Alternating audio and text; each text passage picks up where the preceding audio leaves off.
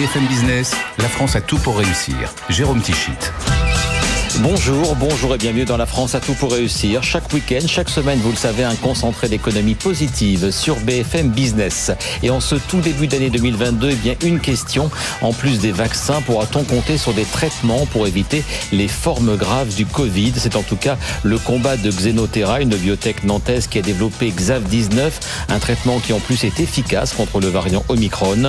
Pour en parler, nous serons en duplex dans quelques instants avec Odile Duvaux, la présidente de Xenotera et puis autre invité de l'émission, toujours dans le domaine du secteur médical, c'est Arnaud Mascarel en plateau à mes côtés. Son entreprise Fine vient de finaliser une levée de fonds de 21 millions d'euros. Fine Earth qui a conçu une mini pompe cardiaque euh, destinée aux patients atteints d'une insuffisance sévère.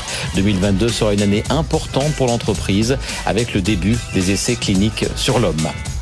Et puis enfin, pour ce premier numéro inédit de l'année, nous parlerons également de la toute nouvelle licorne française, la première de 2022. C'est Payfit qui vient de lever 254 millions d'euros. Payfit qui propose aux PME et aux TPE de digitaliser leurs fiches de paye et autres process RH. 2022, donc malheureusement, débute une nouvelle fois dans un contexte sanitaire compliqué avec l'explosion du variant euh, Omicron euh, du Covid-19. Cette, cette, cette, année, pardon, sera en tout cas euh, celle où il faudra apprendre à vivre avec le virus grâce au vaccin, bien sûr, mais aussi grâce aux traitements qui pourront être proposés aux patients touchés par le virus. Eh bien, nous allons en parler avec Odile Duvaux, qui est en duplex de Nantes. Bonjour. Bonjour. Vous êtes la présidente de Xenotera, je le disais en titre, une biotech française qui a développé un traitement Xav19. Alors expliquez-nous tout d'abord à qui ce traitement pourra s'adresser euh, lorsque, comme on vous le souhaite, il sera mis sur le marché. Alors, le XAV19, c'est un traitement euh, qui est destiné aux patients qui passent un premier cap d'aggravation dans le développement de la maladie Covid-19. Vous savez que quand vous êtes euh, donc euh, contaminé, vous avez un temps d'incubation, ensuite vous avez une période qui dure en général cinq jours, pendant laquelle vous développez des symptômes, j'allais dire, relativement minimes. Et Dieu merci, après ces cinq jours, en général au sixième jour, vous, vous récupérez pour la plupart des personnes concernées. Et euh, un petit nombre de gens, à ce moment-là, euh, passent à un cap où euh, ils commencent à avoir une atteinte respiratoire plus préoccupante. Et c'est à ce moment-là, entre le sixième et le dixième jour, en gros, que le XA19 prend tout son intérêt, puisqu'il va éviter qu'une part là de l'ordre de 20 à 25% des patients, on connaît bien ces chiffres maintenant, euh, risque de s'aggraver euh, sur le plan respiratoire au point de devoir aller en soins intensifs ou en réanimation. Et la bonne nouvelle, donc vous l'avez euh, annoncé il y a quelques jours, c'est que c'est que le Xav 19 est efficace en plus contre le variant Omicron et il le sera peut-être, j'imagine, contre les autres variants dans les prochains mois ou les prochaines semaines quand il y en aura d'autres, s'il y en a d'autres. Alors, euh, le XAV19, c'est un anticorps polyclonal, donc il est très particulier dans ce cadre par rapport à tous les anticorps aujourd'hui sur le marché. Et de fait, nous avions déjà démontré qu'il était efficace sur tous les variants jusqu'au Delta qui circulaient. Euh, la question du variant Omicron euh, avait euh, une importance particulière parce que tous les anticorps monoclonaux actuellement utilisés ont perdu 100% de leur efficacité, sauf un qui n'est pas euh, aujourd'hui utilisé en France. Et donc, il devenait absolument indispensable de savoir si le XAV19 pouvait euh, se substituer à tous ces médicaments dont l'efficacité est désormais nulle. Donc, nous avons très vite mis en place des tests et nous avons pu démontrer euh, qu'effectivement, il était capable de bloquer euh, le variant Omicron. Et ces tests, vous les avez menés au CHU de Nantes. Je crois qu'il y a une étude qui s'appelle le Polycor. Est-ce que c'est la même étude qui a été menée au CHU de Nantes? Est-ce que vous avez les résultats définitifs? Alors, il y a deux choses. Il faut bien distinguer deux choses. Les, résultats euh, positifs que nous annonçons sur le variant Omicron sont des, résultats que nous obtenons, obtenons euh, aujourd'hui euh, en laboratoire. En effet, aujourd'hui, euh, il n'y a aucun essai clinique qui est en mesure de, de, tester un médicament sur les patients atteints de variant Omicron, parce que d'abord, on ne les connaît pas, parce qu'il n'y en a pas assez, puis qu'un essai clinique, ça prend plusieurs mois. Donc, vu la diffusion rapide de ce virus, c'est trop tôt pour avoir des résultats chez les patients. Ce que nous avons fait avec le CHU de Nantes, c'est que nous avons fait, euh, en collaboration avec eux, un essai clinique euh, qui euh, a démarré mi-2020 et qui est en cours d'analyse. Et cet essai clinique, qui effectivement s'appelle Polycor, et aujourd'hui, on attend de ces résultats, même si je peux d'ores et déjà dire que nous avons suffisamment d'informations pour avoir été en mesure de déposer une demande d'accès précoce. Nous attendons cependant du CHU de Nantes qu'il nous délivre l'intégralité des données afin de pouvoir répondre aux questions tout à fait légitimes des autorités réglementaires. Et vous attendez les résultats du CHU de Nantes à quelle échéance à peu près? Oh, je pense que c'est une question de jour. Là, on est euh, dans une telle phase qu'il me semble indispensable que tout le monde euh, aille vite. Euh, c'est notamment une question éthique vis-à-vis des patients euh, qui remplissent les hôpitaux en ce moment en France. c'est une évidence pour moi. Et, c'est ensuite que pourra s'accélérer cette autorisation de mise sur le marché précoce que vous avez donc euh, lancé, vous nous le, vous nous le rappeliez. comment ça se passe? C'est quoi les principales étapes voilà, de cette mise sur le marché? Est-ce que vous êtes confiante? Est-ce qu'elle pourra se, se faire très rapidement dans l'année 2022 alors, euh, nous avons déposé un dossier dès le mois de septembre. Nous, sommes, comme je vous le disais, en attente des données cliniques. Euh, la NSM et la HAS ont démontré par les, euh, qui sont les autorités françaises qui délivrent cette autorisation, ont démontré dans l'année qui vient de s'écouler, les deux ans qui viennent de s'écouler, leur capacité à réagir très vite. Donc aujourd'hui, nous pensons que dans la mesure où le CHU nous donnera les données que nous attendons, euh, il devrait être euh, relativement euh, rapide pour les autorités réglementaires de se prononcer. Maintenant, comment vont-elles se prononcer? Vous savez que nous sommes dans un pays où les autorités réglementaires sont indépendantes. On l'a vu récemment même vis-à-vis d'un ministre. Hein, vous souvenez-vous du cas du molnupiravir juste avant Noël. Et je trouve que c'est bien, c'est-à-dire que ces autorités, je ne maîtrise pas leurs décisions. Effectivement, je suis confiante, sinon on n'aurait pas déposé de dossier. Nous considérons que le rapport entre le bénéfice du XAV19 et euh, un éventuel risque qui n'existe pas euh, est en faveur du XAV19 et pousse à l'autorisation d'accès précoce. Cela dit, les autorités euh, décideront leur âme et conscience et en toute indépendance. Est-ce que ce marché des anticorps polyclonaux, donc est-ce qu'il est très concurrentiel? Est-ce que vous avez d'autres d'autres labos qui sont sur le même créneau en France et dans et dans le monde à l'heure actuelle?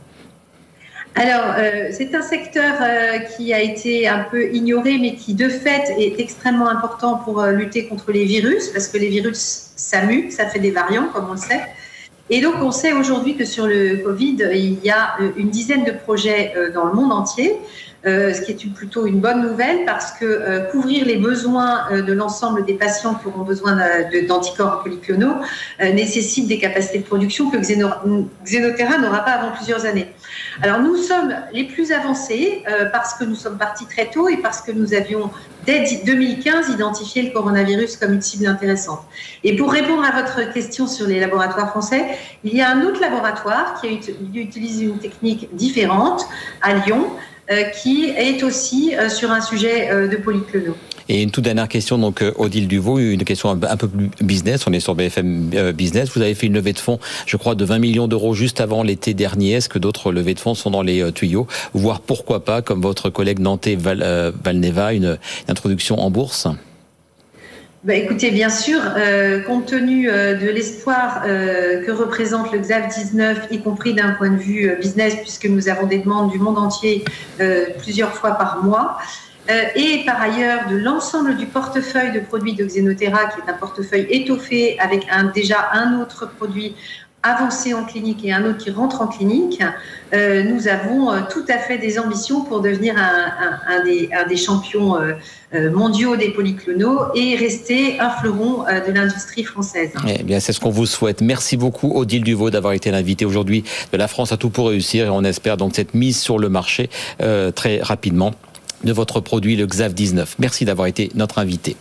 À présent, donc, euh, une nouvelle licorne française, je vous le disais en titre, c'est la 22 ou 23e selon les décomptes. En tout cas, il s'agit de Payfit, start-up créée il y a 6 ans seulement et dont on suit la croissance très régulièrement sur BFM Business. Alors Payfit qui vient de lever 254 millions d'euros propose aux PME et aux TPE de digitaliser leurs fiches de paye et plus globalement euh, tous ces process RH si chronophages. Payfit compte déjà 700 collaborateurs et va en recruter 400 autres dans les prochains mois. La jeune licorne est déjà présente en France, mais aussi en Espagne, en Allemagne et au Royaume-Uni. Firmin Zocchetto, le PDG et cofondateur de Payfit, était cette semaine l'invité de Sandra Gandouin et Audrey Maubert dans Good Morning Business.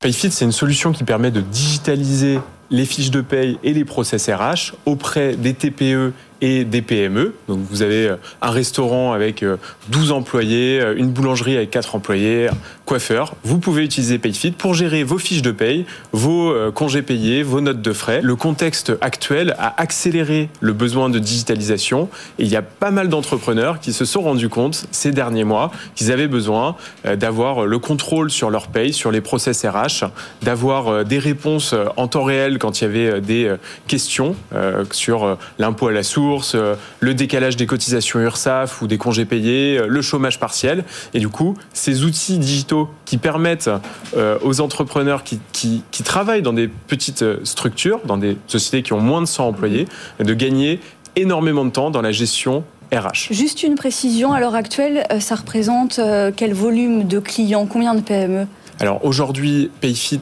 sert 6500 entreprises. Et sur un marché potentiel de? Alors il y a des millions de TPE et de PME. Là, on est en train de parler de la France, mais Payfit est aussi euh, présent en Espagne, en Allemagne et au Royaume-Uni. Donc on vise vraiment à servir des millions euh, d'entreprises et euh, des millions de personnes. C'est aussi pour ça qu'on a envie d'accélérer, qu'on fait ce tour de table pour pouvoir euh, servir toutes ces entreprises qui ont ce besoin de digitalisation de leur process RH. Vous avez recruté déjà massivement en 2021. Là, ça va vous permettre encore de recruter des centaines de personnes encore cette année? Exactement, on est 700 chez Payfit en Europe, majoritairement en France. On va recruter 400 personnes euh, cette année. Donc c'est euh, beaucoup, beaucoup de recrutement pour soutenir cette croissance. Mais est-ce qu'il y a une aura maintenant French Tech, licorne? Oui, c'est vrai que quand on était 5 euh, dans la société il y a 5 ans, c'était un petit peu plus compliqué. Ça paraît logique, mais est-ce que l'écosystème maintenant, face à la concurrence L'écosystème est plus puissant et l'écosystème français est sur une courbe ascendante. C'est très agréable. Il faut continuer comme ça, continuer à construire des, des, sociétés qui grandissent très vite, qui sont fortes, qui peuvent rester indépendantes par rapport à des géants américains qui viendraient vouloir les, les racheter. Et c'est effectivement, je suis très très optimiste, très confiant sur le futur de l'écosystème français qui est en pleine phase de, rattrapage et euh, il y a pas mal de, de sociétés qui le montrent aujourd'hui. Et cet écosystème français était bel et bien présent cette année encore au CES de Las Vegas. La French Tech, malgré les restrictions sanitaires actuelles, comptait quelques 140 startups, aux côtés également de plus grands groupes français comme Dassault Systèmes. On va retrouver d'ailleurs dans quelques instants l'un de nos envoyés spéciaux à Las Vegas, Raphaël Couder. Mais tout d'abord, et Firmin Zocchetto, le patron de Payfit, l'évoquait à l'instant, il est essentiel pour nos startups de grandir, d'aller conquérir de nouveaux marchés. C'est le message en forme de vœux pour 2022 qui est venu délivrer sur notre antenne Maya Noël, c'est la directrice générale de France Digital. On l'écoute. L'année 2022 va être très importante et déterminante pour le futur des startups parce qu'on vient de connaître euh, bah, des très belles années, notamment l'année dernière qui est une année record pour l'écosystème tech français avec plus de 10 milliards d'euros levés.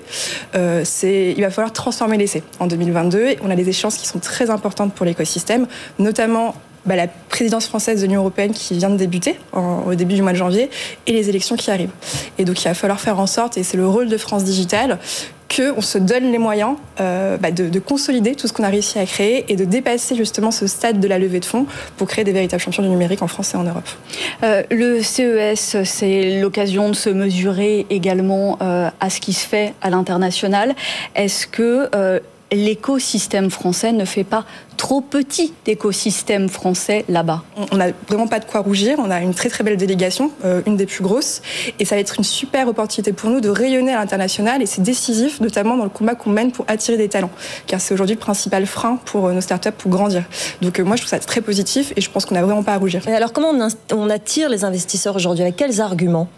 Alors, je pense qu'il y a déjà cette question d'image, et donc c'est important, je pense, d'être représenté à l'international, et aussi par le fait qu'on a des, super technologies on a des startups euh, aussi bien dans la tech, mais aussi ce qui est intéressant, je pense, en France et en Europe, c'est qu'on est capable aussi de produire des startups à impact.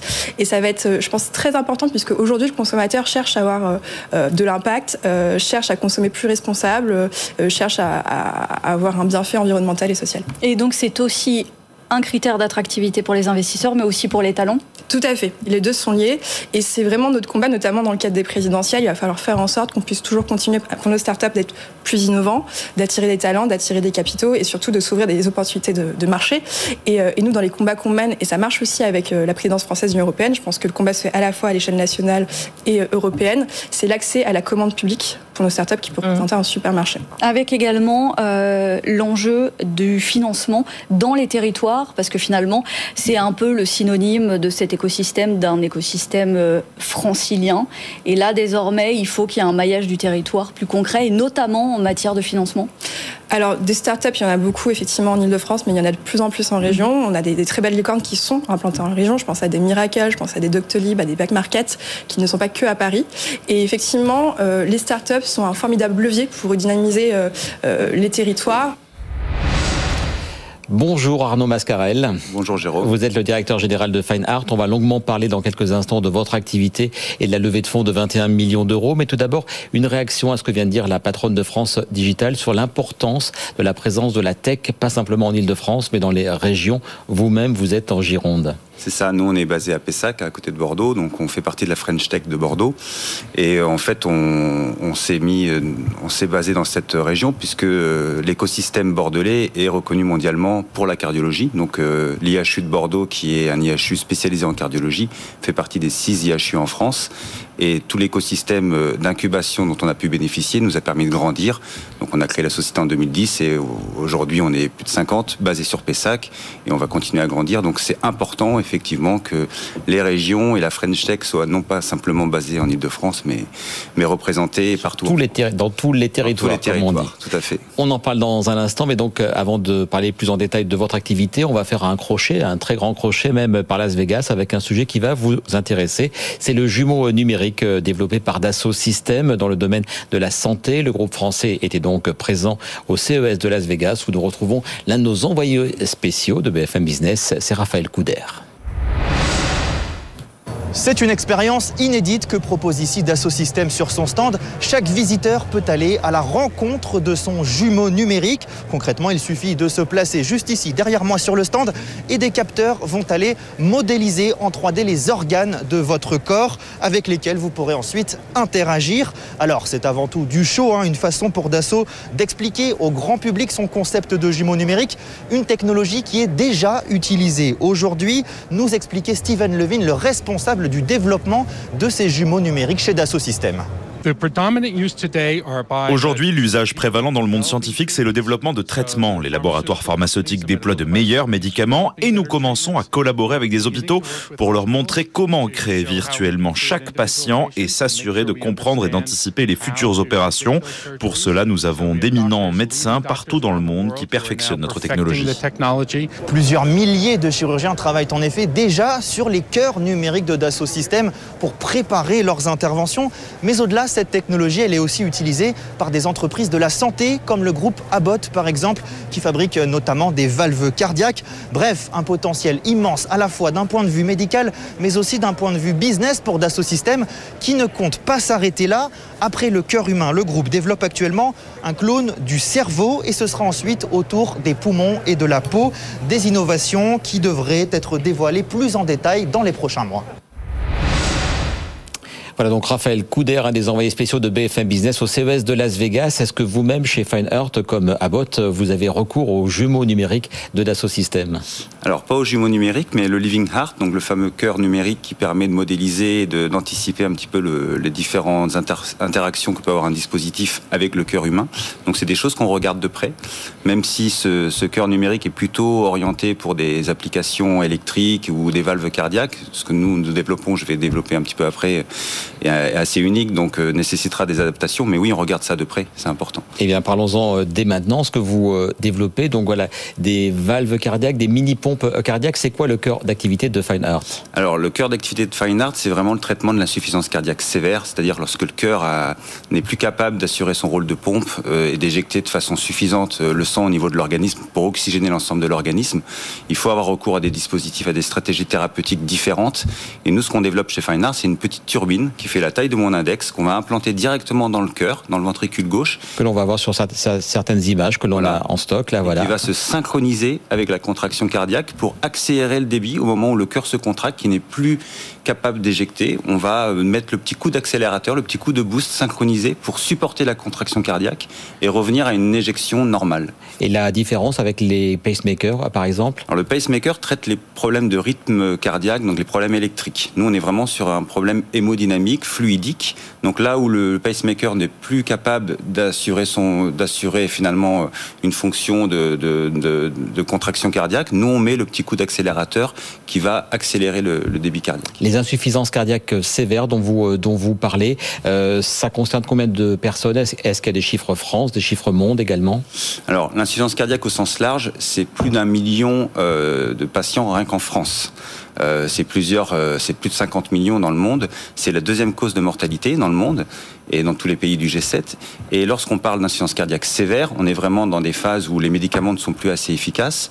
On doit donc recourir à ces, à ces stratégies thérapeutiques. Et là, on parle de plus de 200 000 patients chaque année dans les pays du G7. En France, c'est plus de 70 000 décès de patients euh, en, qui donc décèdent de cette, de cette maladie cardiovasculaire. Le plus de votre technologie, vous diriez que c'est le côté moins intrusif quand on l'installe, c'est aussi le suivi qui est facilité, c'est vraiment les vrais plus de votre, de votre technologie? Alors, on, on, change complètement de paradigme avec ce qui pouvait exister ou ce qui, ce qui, est, ce qui est en cours de développement dans d'autres dans d'autres sociétés, puisque le dispositif est complètement implantable. Donc pour la première fois, on va implanter la, la pompe directement dans le cœur, et donc effectivement, on le fait de façon mini invasive. On n'a pas besoin de faire une sternotomie, d'arrêter le cœur. On fait tout ça à cœur battant. On passe entre les côtes et donc on insère la, la, petite turbine directement dans le ventricule par une chirurgie qui va durer une heure, une heure et demie. Contrairement à ce qui est fait aujourd'hui, on a des chirurgies qui sont beaucoup plus lourdes, qui vont durer 4-5 heures avec les risques euh, post-chirurgicaux qui sont très importants. Et la vie quotidienne des patients euh, est, est plus simple aussi. Enfin, des, alors, des patients euh, à terme, hein, bien sûr. Oui, alors le principe de notre dispositif, c'est de ne pas remplacer l'activité cardiaque, le, la contraction cardiaque, mais vraiment de la supporter. Un peu comme le vélo électrique. J'aime si bien l'image. Voilà. Si on n'appuie pas sur les pédales, on ne montera pas la côte.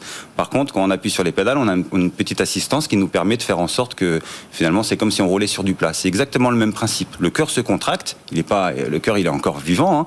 La contraction native est là, certes altérée, et nous, on met le petit coup d'accélérateur qui permet de retrouver un débit cardiaque normal. Donc, l'objectif, c'est vraiment d'avoir un système qui soit totalement implantable. L'énergie nécessaire pour alimenter notre dispositif, du coup, va être beaucoup plus faible que ce qu'on peut avoir avec les dispositifs actuels. Et donc, on a réussi à développer un système où la, la batterie est totalement implantable. On va la recharger sans contact. Donc, on va éliminer tous les risques d'infection qui peuvent être liés à des dispositifs qui ont besoin de recourir à des, à des, à des batteries externes avec des câbles qui sortent de l'abdomen. Donc, tout est implantable et donc en termes de qualité de vie, le patient va pouvoir prendre une douche, avoir des activités tout à fait normales, ce qu'il ne peut pas faire aujourd'hui avec les dispositifs actuels. On va parler business. Si vous ouais. êtes là, c'est que, c'est que vous avez finalisé il y a quelques semaines une levée de fonds sur l'année 2021 d'un total de 21 millions d'euros. Euh, c'est important. À quoi vont vous servir ces fonds? Alors, aujourd'hui, on est dans une phase dite préclinique, c'est-à-dire qu'on est vraiment dans les dernières étapes avant de passer sur les essais sur l'homme. Donc, ces 21 millions d'euros doivent nous permettre de faire tous les derniers essais qui, restent nécessaires pour avoir les autorisations pour passer sur l'homme, les derniers, développements et donc ce qu'on appelle la pré-industrialisation. Donc on a eu la chance dans, dans, dans, le cadre de cette augmentation de capital d'avoir des industriels qui sont rentrés, notamment un industriel qui s'appelle le groupe Lawak, qui est un expert principalement de l'aéronautique, mais qui va se diversifier. Qui est dans les Pyrénées-Atlantiques. Qui est dans les Pyrénées-Atlantiques. Et le groupe Doliam, qui est un expert de, de l'électronique implantable dans le médical, qui nous permet de pouvoir accélérer les développements et de nous mettre en ordre de marche pour les phases d'après, que seront l'industrialisation et, et, et, la mise sur le marché. Le calendrier, donc on, on le répète, les essais sur l'homme en 2022, ça va se passer où En France, Europe Est-ce que vous ça savez? Ça se passera en Europe. Pour l'instant, on ne peut pas euh, discloser l'endroit, puisqu'on est en train de discuter avec différents centres, mais ça se passera en Europe, ça c'est sûr. Euh, euh, donc c'est vraiment une étude qui va être une étude dite de faisabilité. On parle de quelques patients. On va démontrer la capacité d'implanter à cœur battant notre dispositif et démontrer sur quelques mois l'efficacité du dispositif. Donc on sera principalement sur des patients qui sont sur liste de greffe, donc des patients les plus graves. Et cette étude-là sera le préalable d'études plus larges qui seront des études de marque HCE, des études américaines qui nous permettront d'accéder au marché. Vos objectifs, donc c'est la commercialisation d'ici 2025, ça reste, ça reste d'actualité. C'est toujours l'objectif. En France et aux États-Unis, je vous, vous entendez euh, parler de l'importance du marché euh, américain, ça reste aussi un, un, de vos objectifs. Ouais, le marché américain, hein, c'est 50% du marché mondial. Dans toutes les maladies cardiovasculaires, on parle de l'insuffisance cardiaque, mais toutes maladies cardiovasculaires confondues, 50% du marché mondial se trouve aux États-Unis. Et donc, c'est indispensable pour des sociétés comme la nôtre de s'installer et de développer des structures euh, réglementaires, cliniques et commerciales aux États-Unis pour accéder à ce marché. Les levées de fonds, il y en a eu plusieurs de, depuis votre création. On est, je crois, à plus de 40 millions d'euros maintenant. Donc on, a dit celle de 21 millions en 2021. ça, vous savez aussi à embaucher. Quels sont les effectifs à l'heure actuelle à votre siège de Pessac et quels sont les objectifs d'embauche pour les prochains mois? Alors on est aujourd'hui 45. Euh, en 2021, on a embauché une dizaine de personnes. On a 10 recrutements prévus sur l'année 2022. Euh, L'objectif, c'est donc de dépasser 50, 50 employés euh, à temps plein au sein de la structure.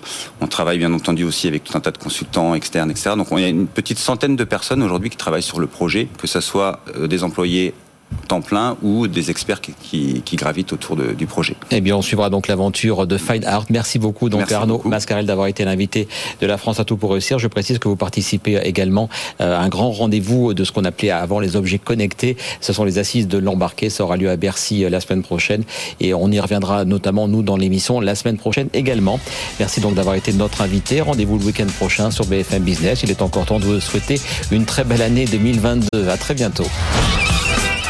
BFM Business, la France a tout pour réussir.